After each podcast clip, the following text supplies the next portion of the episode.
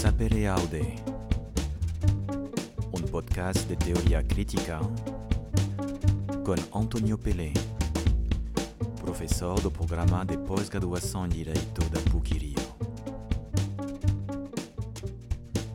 Bonjour, pour ce second podcast de Sapere Aude, euh, je vais lire un article que j'ai publié sur le site theconversation.com Brésil, fascisme moléculaire et nécropolitique. Euh, en effet, je me suis dit qu'il était peut-être important pour, euh, pour les personnes qui ne vivent pas au Brésil, mais qui sont intéressées sur la situation de ce pays, euh, qu'il est important de, saisir, de pousser un peu la réflexion au-delà des clichés sur la situation actuelle de, ce pays. Euh, depuis 2012, je vis au Brésil, je suis professeur à la PUC Rio, dans le département de droit, j'enseigne les droits de l'homme, la théorie critique.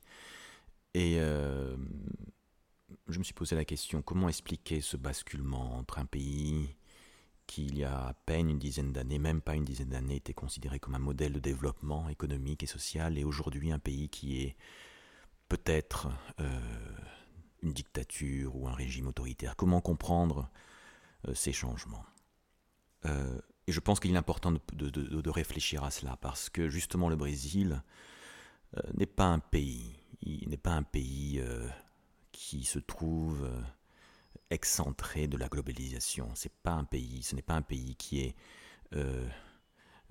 seulement dans la périphérie. Il reste, il est la huitième puissance économique mondiale, il est inscrit dans les échanges économiques et politiques actuels ce qui se passe au Brésil, pour moi, est une caisse de résonance de ce qui pourrait se passer ou de ce qui se passe dans d'autres pays. Il y a des différences, bien entendu, euh, mais ce qui se passe au Brésil doit être analysé et peut-être au-delà des catégories que nous utilisons d'habitude pour analyser euh, fascisme, euh, mouvement autoritaire, régime dictatoriaux. Alors voilà, cet article euh, va sortir prochainement, au mois de décembre, euh, sur le site euh, theconversation.com. Je mettrai le lien. il s'intitule Brésil, fascisme moléculaire et nécropolitique. Je vais lire cet article. Parler de fascisme pour définir la situation politique et sociale du Brésil de Bolsonaro peut sembler exagéré. Euh, les institutions politiques de l'État continuent à fonctionner, les masses ne défilent pas devant un leader charismatique, et l'on ne constate point d'emprisonnement des opposants politiques. Cette vision du fascisme est néanmoins datée et fait référence aux mouvements politiques qui, au siècle passé, sont parvenus au pouvoir dans un certain nombre de pays européens. Aujourd'hui, le fascisme circule d'une autre façon et travaille les sociétés à la fois sur les marges et en profondeur. Certes, ce fascisme se développe particulièrement sous le gouvernement Bolsonaro, mais il tire ses racines des rapports sociaux qui structurent la société brésilienne. La notion de fascisme moléculaire a été mise en avant pour la première fois par le philosophe français Félix Guattari lors d'une conférence en Italie en 1973 et détaillée par la suite dans un recueil d'essais intitulé Révolution moléculaire. Pour Guattari, je cite, Aux côtés du fascisme des camps de concentration, se développent de nouvelles formes de fascisme moléculaire qui naissent dans le familialisme, dans l'école, dans le racisme, dans les ghettos de toute nature. Ce fascisme vise à capter le désir pour le mettre au service de l'économie du profit. Le fascisme moléculaire agit donc sur les désirs individuels et collectifs afin de maintenir les rapports de domination. Et c'est cette grille de lecture qui est particulièrement intéressante en ce qui concerne le Brésil. Là, je vais parler d'une première partie, Bolsonaro, la nécropolitique brésilienne à visage découvert. Penser que le gouvernement Bolsonaro menace la démocratie brésilienne et représente une rupture repose sur l'idée que le Brésil était en avant une démocratie. Là derrière, vous entendez quelqu'un en voiture qui vend euh, euh, des fruits des choses comme ça. Alors je répète, penser que le gouvernement, typiquement brésilien, penser que le gouvernement Bolsonaro menace la démocratie brésilienne et représente une rupture repose sur l'idée que le Brésil était avant une démocratie. Or cela n'a jamais été le cas. Du moins, si l'on considère que la démocratie implique que les citoyens sont égaux devant la loi et jouissent de certains droits fondamentaux. Or, la moitié de la population active brésilienne, c'est-à-dire 104 millions d'individus, donc 104 millions d'individus, gagnent moins de 100 euros par mois. 104 millions d'individus gagnent moins de 100 euros par mois. Selon une étude récente, 50 millions de Brésiliens et de Brésiliennes vivent dans des conditions indignes. 26 millions n'ont pas accès à l'eau potable et 83 millions vivent, survivent en absence de traitement d'eau usée. Chaque année, depuis plus de 10 ans, voire plus, entre 50 et 60 000 personnes sont assassinées au Brésil. En termes de comparaison, en, termes de comparaison, en 2018, il y eut plus de morts au Brésil qu'en Syrie. Il y eut plus de morts au Brésil que dans la guerre civile, que pendant la guerre civile en Syrie. Donc la violence est au cœur de la consolidation de la société brésilienne et selon les dernières informations obtenues de la classe da violencia, vous pouvez vérifier ça, elle ne va pas se résorber. Ces crimes, comment sont-ils perpétrés? Ils sont perpétrés contre la population brésilienne par les forces de l'ordre, police et armée, par des groupes d'extermination qui sont composés par des membres des milieux criminels, par des policiers des militaires, mais aussi par des factions criminelles qui sont liées au trafic de drogue, et surtout, avant tout, par les milices, on les appelle ici les milicias, qui, qui sont formées par des ex-policiers, par des ex-militaires, par des fonctionnaires, des hommes, des femmes politiques, dont la famille Bolsonaro. Vous pouvez vérifier ça sur le site des Intercept euh, de Graham Greenwald qui sous couvert, donc, ces milices sont nées pour apparemment lutter, protéger la population contre le trafic de drogue, mais en fait, elles extorquent, elles terrorisent et elles tuent les habitants des favelas. Le Brésil est ainsi un cas exemplaire de ce que la philosophe française Elsa Dorlin, dans son livre, je vous recommande, euh, Philosophie de la violence, donc ce que, ce Dorlin identifie comme un non-monopole étatique de la violence un non-monopole étatique qui permet de diffuser cette violence et qui permet d'éliminer encore mieux certaines populations qui sont définies comme des proies. En effet, dans plus de 90% des cas, les morts, ceux qui sont assassinés sont des individus, des jeunes, des noirs, des métis, des indigènes, des pauvres et des habitants des favelas. Et la justice brésilienne ne fait rien, elle ne fait rien sciemment. Et cela a été condamné de façon réitérée par des décisions de la Cour interaméricaine des droits de l'homme.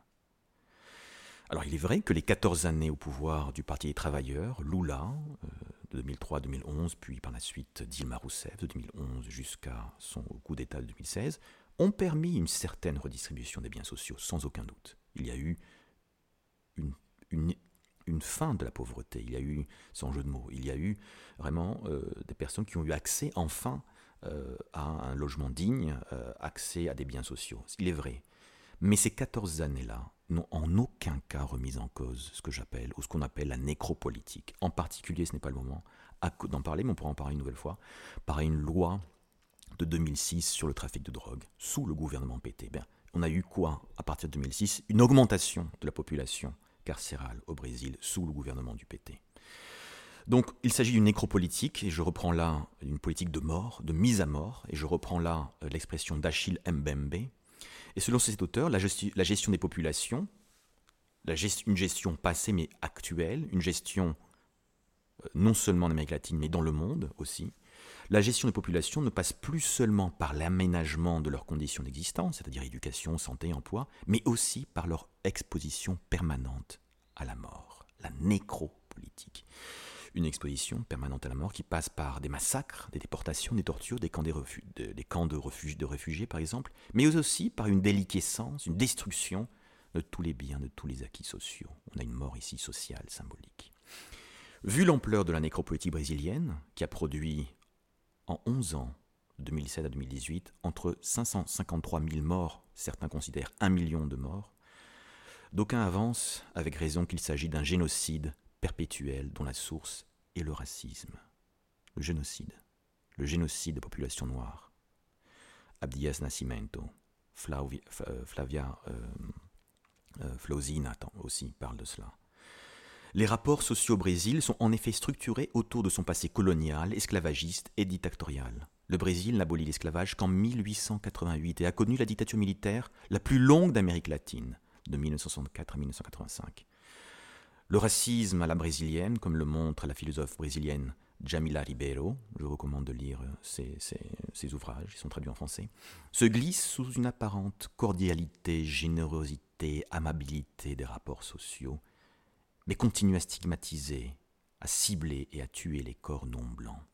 Ce racisme est structurel, il guide l'action de l'État brésilien, il guide la justice, il guide l'éducation. Il est donc aussi moléculaire car il fait quoi? Il immunise l'élite blanche contre la souffrance des populations noires et indigènes. Donc à mon avis, Bolsonaro n'a pas inauguré une nouvelle ère. Il a seulement révélé au grand jour et intensifié ce qui est le fondement du Brésil. Exploitation, inégalité, racisme et violence. Une deuxième partie pour expliquer un peu ce fascisme moléculaire qui passe par la gestion des désirs. Je parlerai ici au Brésil d'un désir de haine. Le désir de haine, donc, cette constante exposition à la mort, aussi bien physique que sociale, de l'immense majorité de la population brésilienne, fait en sorte que les individus qui la composent limitent leur existence à la survie. Étant donné la violence qui les guette en permanence, ils sont devenus des proies, et la simple survie est au Brésil une forme de résistance politique par excellence. Pour reprendre une nouvelle fois une expression d'Achille Mbembe, le Brésil est une société d'inimitié, où la survie du plus grand nombre contraste avec l'aisance d'une infime minorité blanche qui jouit de tous les privilèges sociaux. Or, cette extrême injustice, que les individus des deux groupes ressentent, les privilégiés comme les exclus, est sublimée et canalisée par un sentiment de haine à l'égard en particulier des gouvernements de gauche précédents. Ces derniers auraient pillé le pays, affaire de corruption, et mené le pays à sa perte, crise économique depuis 2015. Le fascisme moléculaire au Brésil, aujourd'hui, se nourrit de cette haine et de cette frustration que le gouvernement actuel de Bolsonaro récupère afin d'attaquer tout ce qui aurait pu développer un possible vivre ensemble brésilien. Les biens publics sont privatisés à une allure sans précédent, aéroports, banques entreprises publiques, lieux touristiques, et le peu de droits sociaux des Brésiliens sont encore plus émiettés, retraite et droits du travail. Les très maigres avancées de l'État-providence brésilien sont détruites comme s'il fallait effacer au plus vite la possibilité même d'une existence plus digne et solidaire. Comme le, souligne le philosophe américain Jason Stanley dans son ouvrage encore inédit en français How Fascism Works, Comment fonctionne le fascisme, le ressentiment se trouve au cœur des mouvements fascistes passés et contemporains qui estiment devoir reprendre ce qui leur est dû. Au Brésil, les conflits sociaux et racistes au sein de la population sont sublimés par une haine partagée à l'égard d'un ennemi commun. Le politicien et le fonctionnaire corrompu qui, au lieu de servir le pays, profitent grassement de leur position. Aujourd'hui, cette haine, ce désir de haine, se matérialise par une volonté de purger l'administration publique, de réduire la présence de l'État et de précariser encore plus l'éducation et la santé. Il s'agit d'une haine qui est née d'un sentiment de frustration et qui, dès aujourd'hui, condamne, avec peut-être son consentement, la grande majorité de la population brésilienne. Avec ce désir de haine, je pense qu'il y a un deuxième type de désir qui structure le fascisme moléculaire au Brésil, c'est un désir de faux, le faux. Si la vie humaine n'a aucune valeur au Brésil, il est plus facile de comprendre l'inertie de tous les gouvernements brésiliens, dont l'actuel, en matière de protection de la faune et de la flore de la, forêt amazonienne, mais aussi leur indifférence à l'égard de l'état des infrastructures publiques et privées, une indifférence qui a causé en particulier plusieurs ruptures de barrages, Bento Rodrigues en 2015 et Brumadinho en 2019. Il ne s'agit pas ici d'une défaillance ou de manque de ressources. Le Brésil fait partie des dix premières économies mondiales et possède les moyens économiques de protéger aussi bien sa population que sa biosphère.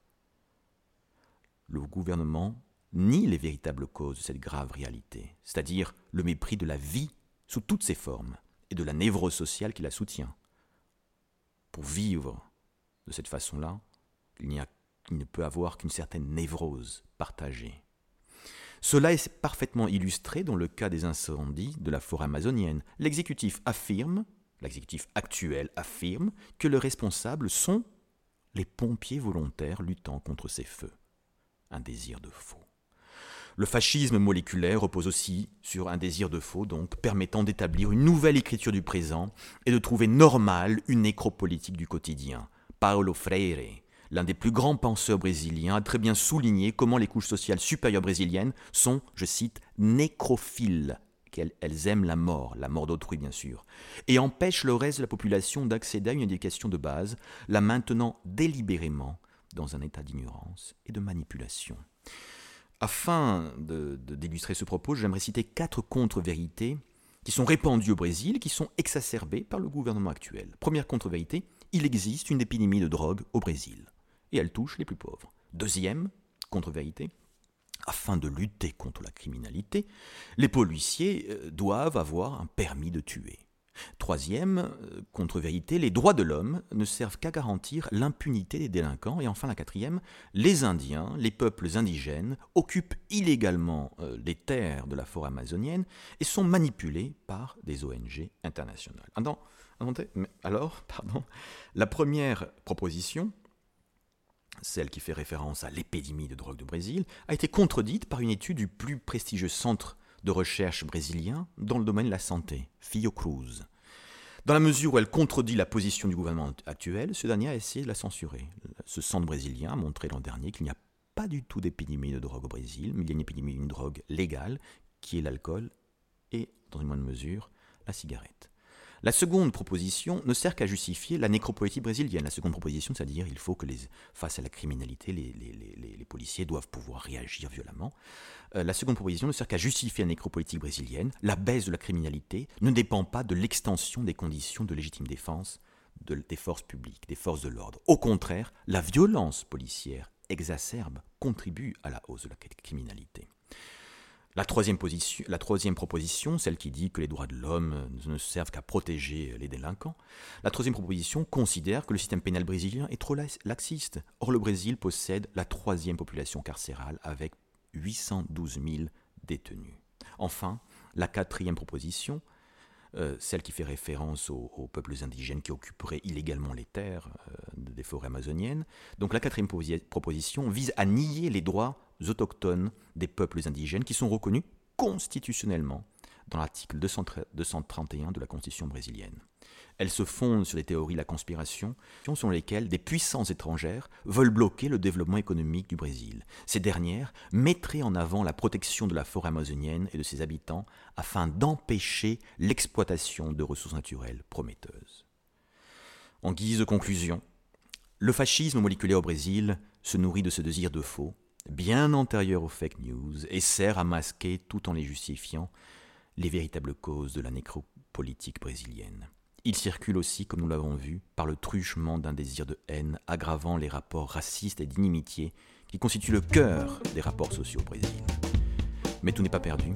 Face à lui, une partie de la population civile se mobilise, qui tout en essayant de survivre au quotidien, mobilise de nouvelles stratégies de résistance. En paraphrasant Michel Foucault, à la fin de Surveiller et punir, dans cette population brésilienne sont niées l'humanité et l'existence, je cite Foucault, il faut entendre le grondement de la bataille.